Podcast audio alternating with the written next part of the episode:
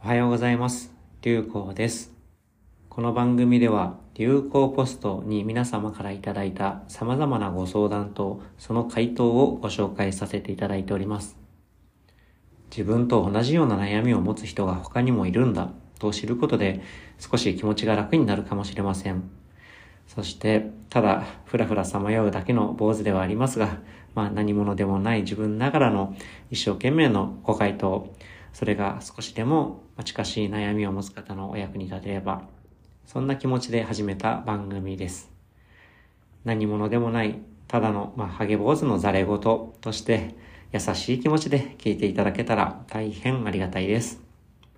それでは今日も流行ポストにいただいたご相談とお返事の内容を皆様にお届けします。え今日は E さんからのご相談になります。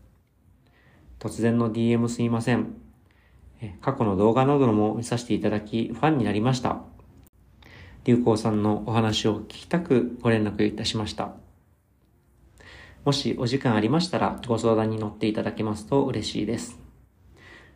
自分の中でループしてしまう悩みがあり、どうすればいいのか困ってます。その悩みは自分はもう結婚できなさそうだし、子供を持つこともないだろうということです。自分の中ではもう終わりきって好きなことや仕事に没頭してそれなりに楽しめていたと思っていたんですが、去年40代になってからまた悩むようになってしまいました。この悩みに限らず、もう悩んでもどうしようもないことをいつまでも悩んでしまうとき、どうしたら良いかと思いますか？という E さんからのご質問でした。それに対する私の回答です。E さん、流行ポストへのメッセージありがとうございます。動画ご覧いただき大変嬉しいです。悩みというのは割り切って離れられたと思ってもまた生まれてきて自分の中でループしてどんどん気になっていってしまう。そういう時は誰にでもあるものでなかなか抜け出せず苦しい気持ちになりますよね。僕も、まあ、内容は違うんですが様々な不安は常に生まれてきて不安が膨らみすぎないように自分と向き合うそんな毎日です。まあ、格好ばっかりはハゲ坊主になっただけで、まだまだ修行が足りません。さて、イーさんが苦しまれている悩みのような心のモヤモヤは、こうあればいいなと本音では期待しているものが、なかなかそうはなっていないとき、ならなそうなときに生じる、そういうものだというふうに考えています。結婚や子供に対してもう割り切っていらっしゃるかもしれませんが、実はどこかでまだ期待してるのかもしれませんし、もしかしたら年を取った時に一人で寂しくないだろうか、だとか、誰か家族と言える人と一緒にいたいといった別な形の期待への不安なのかもしれません。そういった気持ちを持つことは人間としてとても純粋で大事なことだと思います。結婚できればしたい、子供も持ちたい、そういった気持ちはとても大切で、それがなかったらとっくに人類は滅びてしまっています。けれども、まあ、こうあればいいなという期待が強いと、そうならないかもしれないという思いが出てきたときに、期待値と現実のギャップが苦しみになってきます。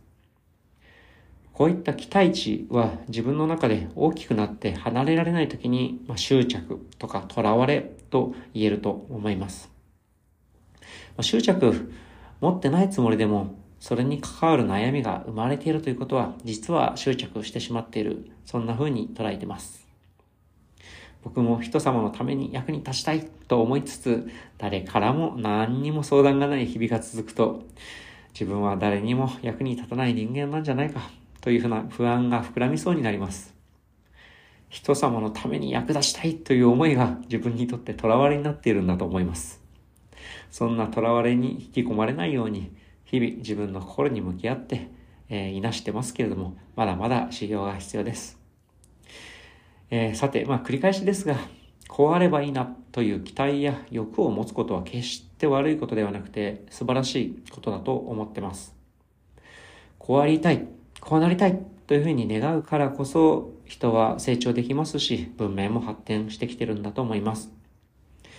でも時にその期待が自分の囚われ、執着となって苦しくなる。まあ、そんな時どうするのか。まあ、ドライなように聞こえますけれども、その苦しみから離れるためには、その囚われを捨てること、囚われから離れてみることが大事だと考えています。こうありたいと望むことは成長においてとても大切ですが、どうにもならない時っていうのはあるものだと思います。どれだけ、まあ、立派な人間の望みや理想であっても、大きな自然の営みの前ではちっぽけな存在です。大災害が来たり、まあ、隕石が起きてしまったら、落ちてしまったら、まあ、全て元の木阿弥になる。そんなことは起きないとも限らない。でもじゃあ、こうありたいんだ。こうなってみたいんだ。そういう気持ちを全部捨てて、すべて諦めるのか。そういうことではないと思います。E さんの悩みを生む囚われとなるようなもの、悩みを生んでいる根っこの要因があるはずだと思っています。こだわっているポイントとも言えるかもしれません。E さんの場合は、もしかしたら結婚や子供ということに限らず、誰かに純粋に愛されたい。もしくは、老後の自分を支えてくれる人が欲しい。将来経済的な支援を持っておきたい。もしくは、日常の話し相手が将来も欲しい。などなど、違う形のモヤモヤから生まれたものかもしれません。まあ、そんなモヤモヤの悩みから離れるためには、まず、まあ、自分のどこのポイントがこだわっているのかを自分の心に問いかけてみると、最初のステップとして良いかもしれません。まあ、なんとなくモヤモヤしているその、ま、根っこが何かというのを自分なりに観察して分解してみる、そんな作業でしょうか。まあ、これをするのは結構難しいかもしれませんけれども、このためにはですね、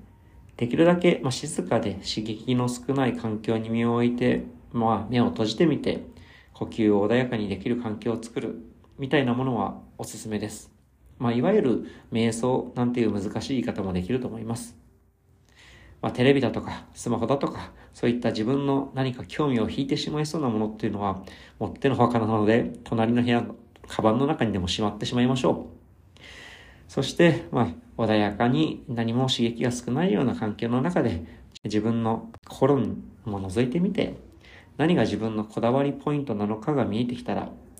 次は本当にそれがなくてはならないものなのか、なくても実は生きていけるんではないか、他のものでも心の隙間を見られるものっていうのはあるんではないか、そんな風に自分に問いかけてみる。それが次のステップとしておすすめです。まあ、例えば、まあ、子供や結婚という形じゃないにしても、例えばペットを飼ってみる。もしくは、えー、植物を何か育ててみる。耕してみる。もしくは友達との時間をもっと増やしてみる。何か別な形で自分のモヤモヤしていた根っこのものを助けてくれる。そんな答えになってくれるかもしれません。まあ、あとは、まあ、この手の、まあ、人に対する家族だとか、に対する悩みの多くっていうのは、実はあの違う形でも満たされる、解決できるんではないかなというふうに思っています。それはまあこのポッドキャストでもしつこくお話ししてるかもしれませんけれども、誰かに見返りを期待せずに何か役に立つかもしれないことをしてみる。まあ、そんなことでも実は家族がいなかったとしても満たされるんではないかなというふうに考えています。まあ、周りに対して元気に挨拶してみる。ちょっとゴミ拾いなど、お外のお掃除をしてみる、なんてものもまさにそうかもしれません。誰も見てないかもしれませんけれども、お礼ももらえないかもしれませんけれども、そういったことを続けていると、まあ不思議なことに、まあ自分、誰かの役に立ってるかも、なんていう気持ちが生まれて育って、それが気がつけば自信になって、そして自分に対して助けを逆にくれるような人が生まれてくる。そんな風なことが起きてくるんじゃないかなと思います。まあ、そうすると何かもし将来における心配、孤独みたいなものがあったとしても、決して家族じゃない形として、周りの人に、まあ、自分とのつながりが生まれる人っていうのを生んでいけるかもしれません。まあ、騙されたと思ってトライしてみてはいかがでしょうか。えということで、えー、今日もイーさんにとって穏やかで面白き一日となりますよう、流行でした。と、以上、流行ポストにいただいた E さんからのご相談と回答でした。えー、いつも挨拶とお掃除、ワンパターンに聞こえるかもしれませんけれども、まあ、誰もがいつでもどこでもできうるかもしれない。そして分かりやすいこととして、えー、僕は非常にお勧めしておりますし、自分でも実践を試みております。えー、まあ、こんな風にですね、何者でもない、ただの、まあ、さまよう坊主からの言葉ではありますけれども、何か役に立つかもしれない、そんな気持ちで、えー、お答えしておりますので、流行ポストで検索いただければ相談窓口出てきますので、えー、よろしければご活用ください。まあ、もしくは、ポッドキャストでこんなことを話してみてくれたら嬉しいみたいなことももちろん、えー、喜んでお受けしております。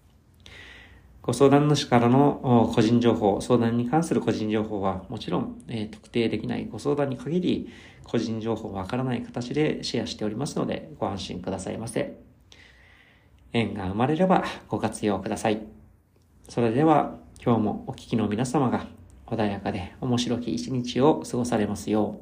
う、流行でした。